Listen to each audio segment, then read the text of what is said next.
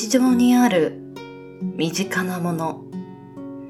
当たり前にあるそのもののことをあなたはどれほど知っているでしょうか4月は新年度が始まることから学校にまつわるアイテムを掘り下げていきます。第2週目の今回は教科書。以前は紙の印刷が当たり前だったのに今やタブレットや様々な形式に形を変えたアイテム。この歴史を紐解いていきます。7名のパーソナリティが毎週木曜日、週替わりにお届けするコンテンツ、モノ歴、ものの履歴書。今夜の担当は、時猫堂さんです。教科書の遍歴に、リンクザストーリー。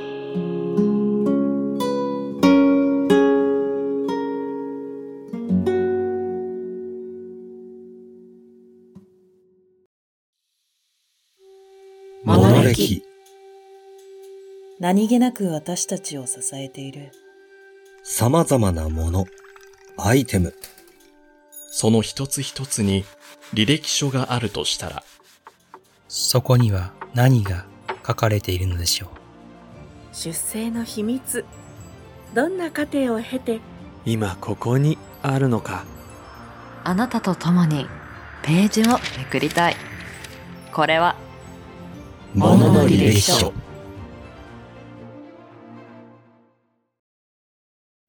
こんばんは、時猫堂です。週の折り返しも終わり、週末に向けて少しずつ動き出す木曜の夜、いかがお過ごしでしょうか？新年度の4月に入り、新しい生活と環境を過ごされている方々も多いでしょうか？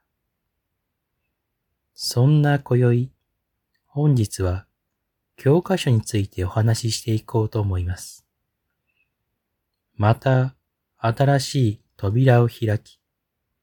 そこにはどんなエピソードがあるのか、少々お付き合いください。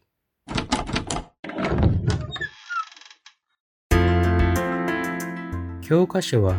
正式には教科用図書といい、小学校、中学校、高等学校、特別支援学校などで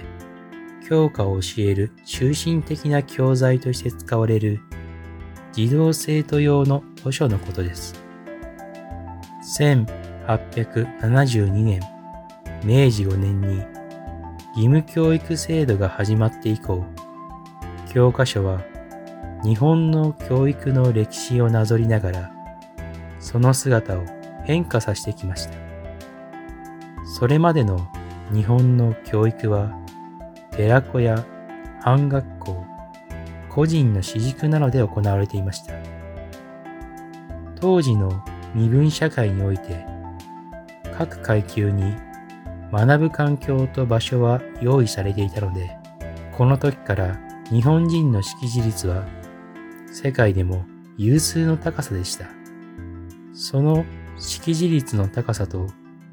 政治を担った明治の指導者たちの新しい国づくりの重要な課題として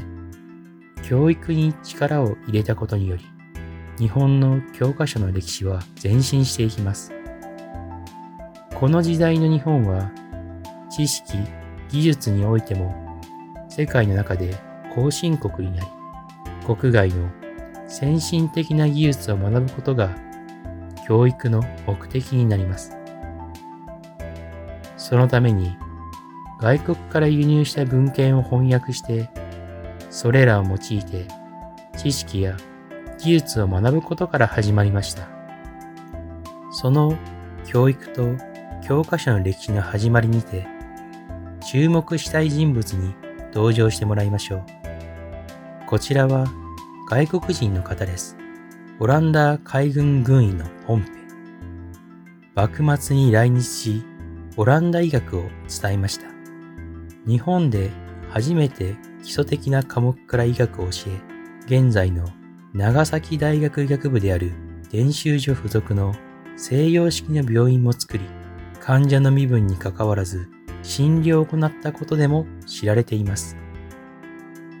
現在の学校で行われている教科書と時間割を用いて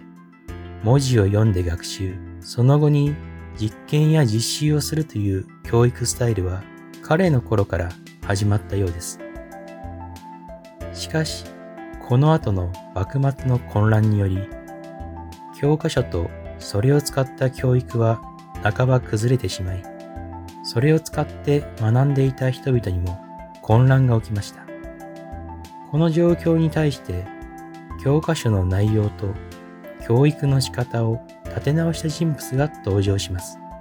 こちらも外国人の方です。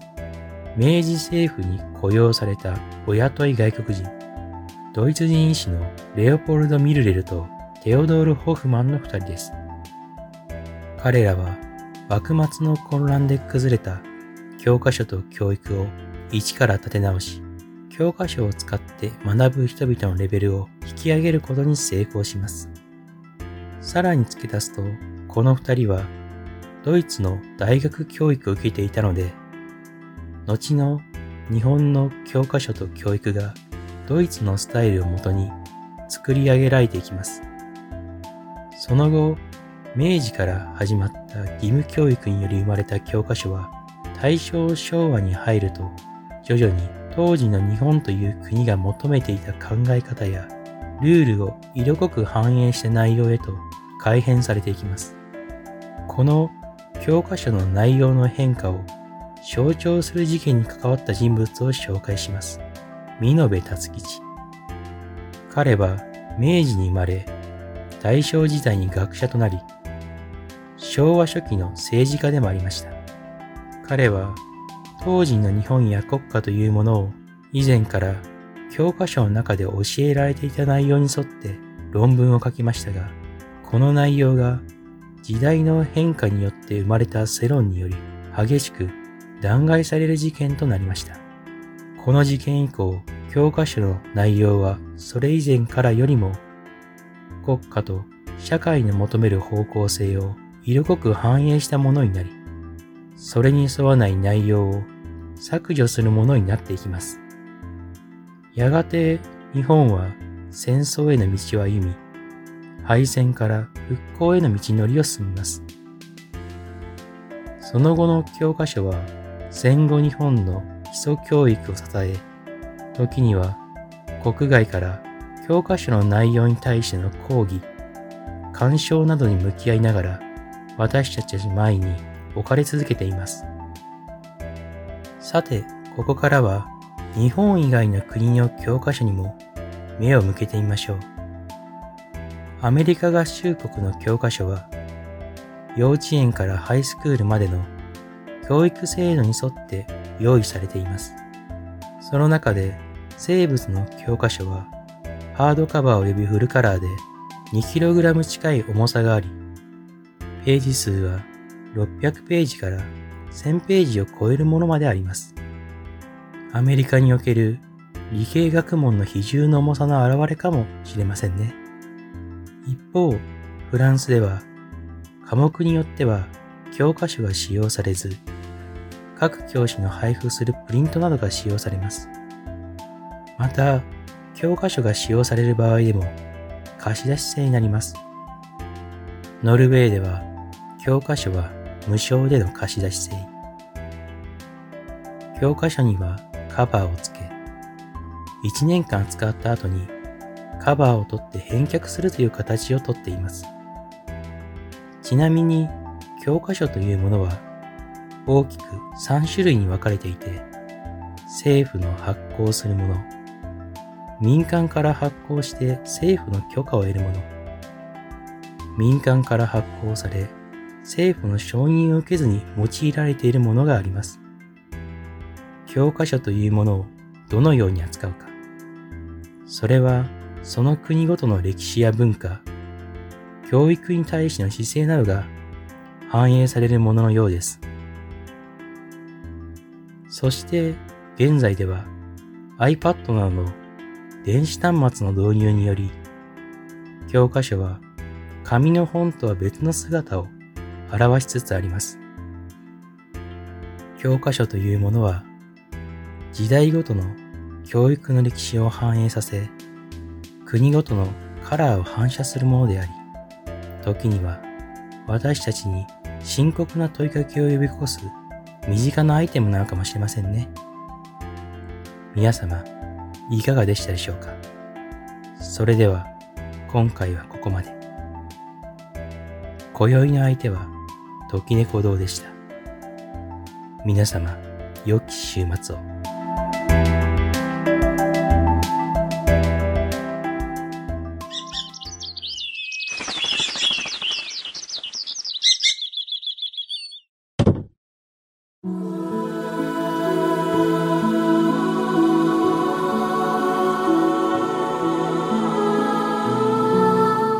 今週は時猫堂さんから教科書についてのお話でした。教科書の始まりを考えた時にやはり寺子屋というキーワード出てくるかなと思っていたんですがやっぱりそうでしたね。そしてそこからの飛躍というものが国外からのアイデアそして幕末の混乱も経て何度も何度も再構築アップデートしながら今の教育スタイルが確立したというところが学びについて意欲や学ぶことの大切さというのを伝え続けたいという方々の熱意を感じるストーリーに見えました。そして各国の教科書の扱い方の違いなども見られましたね。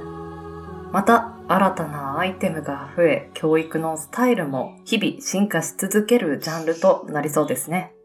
まあ、社会人になると学生時代に戻って一番したいことは何かと問われた時、勉強をもう少し頑張っておけばよかったという方は多いのではないでしょうか。今からでも遅くありません。このモノ歴を通していろんな知識を身につけていただければと思います。時猫堂さん、お疲れ様でした。では来週4月20日木曜日、テーマはリコーダー。お相手は私、さこたんです。番組の感想もしくはお便りは Twitter アットマーク SAKO アンダーバー POD CAST サコポッドキャストアカウント名はモノレキチャンネルにてお待ちしております。ツイッターの投稿も、ハッシュタグカタカナモノレキにてつぶやいていただけると嬉しいです。ではまた来週、この時間にポッドキャストでお会いしましょう。